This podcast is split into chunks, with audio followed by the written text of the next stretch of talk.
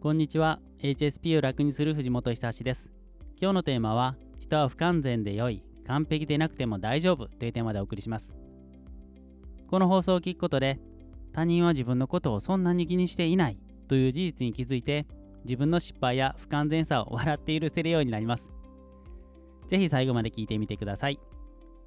自分は不完全で良い完璧でなくても大丈夫それには3つの理由があります。順番に説明しますね。理由の1つ目は認知の歪みです。認知の歪み？何それ？って思われる方もいらっしゃるかもしれません。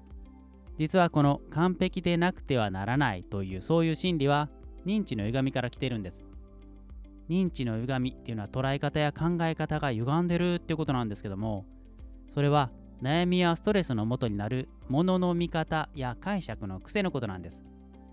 認知行動療法の考え方なんですけども認知の歪み。これは実は誰もが持っているものなんですね。とても当たり前のものなんです。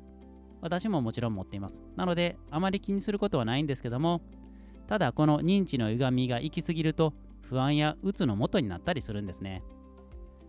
実はデータで説明すると最近日本では精神疾患の数が増えているんです。2011年には320万人。2014年には392万人。そして2017年には419万人と増え続けているんですね。なので厚生労働省もうつやうつ状態につながるこの認知の歪みを減らす認知行動療法っていうのを推進してるんです。ちょっと脱線しましたがこの認知行動療法仰々しい硬い名前ですよね。そしてスポーツの分野でも実はこの認知行動療法が活用されていて効果を上げてるんです。それはどういうことかというと例えばアスリートの不安を軽減する減らすということなんですね。アスリートの不安っていうと例えば試合や大会などで実力発揮できないんじゃないか失敗するんじゃないかとか絶対に勝たなければいけないという不安ですね。勝負事なので絶対に勝つということはなかなか難しいですよね。そのアスリートの勝ちたいっていう気持ちも痛いほどにわかるんですけども正直絶対に勝つっていうのは難しいですなので、これも認知の歪みって言えるんですね。このようにリアルなスポーツの現場でも認知行動療法が不安やパフォーマンスの改善に実際に使われていて効果があるということが分かってるんですね。私も認知行動療法をメンタルコーチングのセッションでクライアントさんの精神状態を良い方向に持っていって不安を減らすために使っています。とても効果的です。不完全で良いんです。完璧でなくても大丈夫。完璧でなくてはならないという心理は認知の歪みから来ています。認知の歪みは修正すると不安が減って楽になってそれには認知行動療法がとても有効なんです。認知行動療法は根拠があって信頼できる方法です。私は HSP 繊細な人に向けて瞑想コーチングで HSP を楽にする動画や音声コミュニティをお届けしています。瞑想を30年実践しコーチングも11年お客様にサービスを提供しています。人は不完全で良い完璧でなくても大丈夫。2つ目の理由は他人はあなたをそれほど気にしていない。ということなんです。これは私が体験したことなんですけども中学生の頃吹奏楽部でトランペットを吹いてたんですね。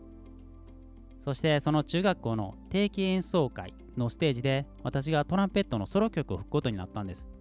指揮者の横で1人だけ立って演奏するということなんですけどもその本番実際の定期演奏会の本番で私曲の途中で緊張のあまり音が出なくなってしまったんですね。もう顔面蒼白で心臓バクバク。口の中はカラッカラ。家族も見に来てるし知り合いもいっぱいいるしもう恥ずかしくて情けなくてこのまま消えてしまいたい。人生最大の汚点だ。ぐらいに中学生だった当時の私は思っていました。中学生だった当時の自分にとっては本当に大事で人生最悪の失敗でしたがでも今思えばあれはそんなに大したことではなかったんですね。これを今聞いていらっしゃるあなたも多分、ふーん、そんなことがあったんだ、と軽く思われるだけだと思います。他の人は私の失敗をどれくらい覚えてるでしょうか多分ほとんどの人は忘れてしまっていると思います。もし覚えていても、ああ、あの子緊張して音が出なかったね、という軽い程度でしょう。実際、私のことを責めたり、嘲笑ったりする人は一人もいませんでした。私が自分で自分を責めていただけだったんですね。